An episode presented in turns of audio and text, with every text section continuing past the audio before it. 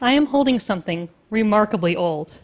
It is older than any human artifact, older than life on Earth, older than the continents and the oceans between them.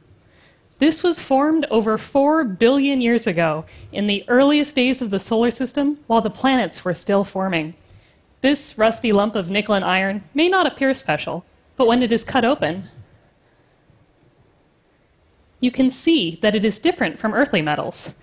This pattern reveals metallic crystals that can only form out in space, where molten metal can cool extremely slowly, a few degrees every million years.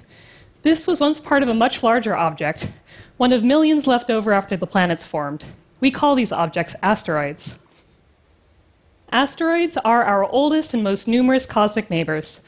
This graphic shows near Earth asteroids orbiting around the Sun, shown in yellow, and swinging close to the Earth's orbit, shown in blue. The sizes of the Earth, Sun, and asteroids have been greatly exaggerated so you can see them clearly. Teams of scientists across the globe are searching for these objects, discovering new ones every day, steadily mapping near Earth space. Much of this work is funded by NASA.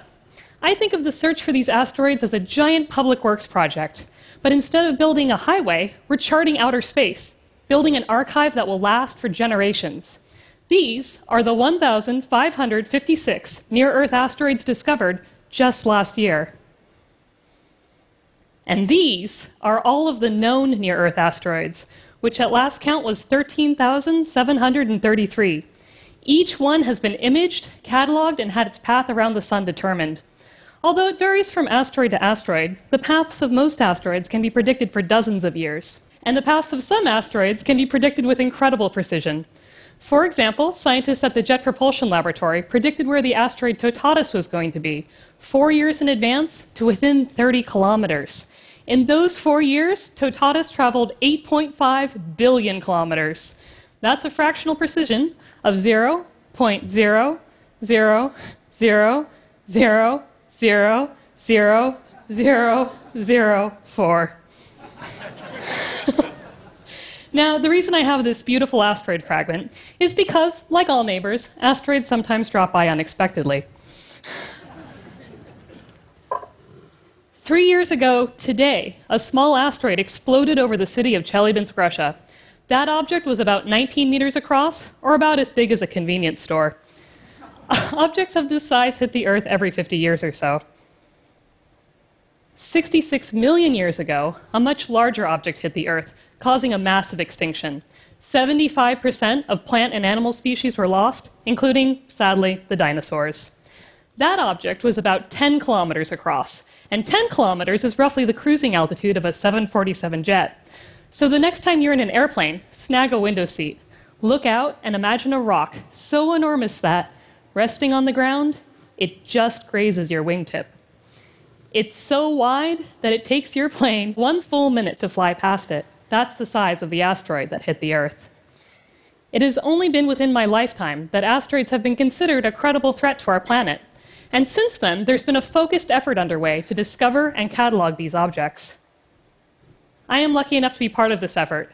I'm part of a team of scientists that use NASA's NEOWISE telescope.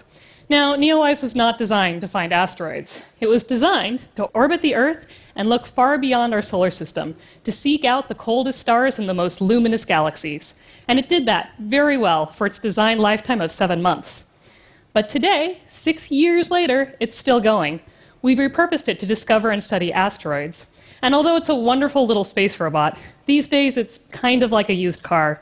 The cryogen that used to refrigerate its sensors is long gone, so we joke that its air conditioning is broken. It's got 920 million miles on the odometer, but it still runs great and reliably takes a photograph of the sky every 11 seconds. It's taken 23 photos since I began speaking to you. One of the reasons NEOWISE is so valuable is that it sees the sky in the thermal infrared. That means that instead of seeing the sunlight that asteroids reflect, NEOWISE sees the heat that they emit.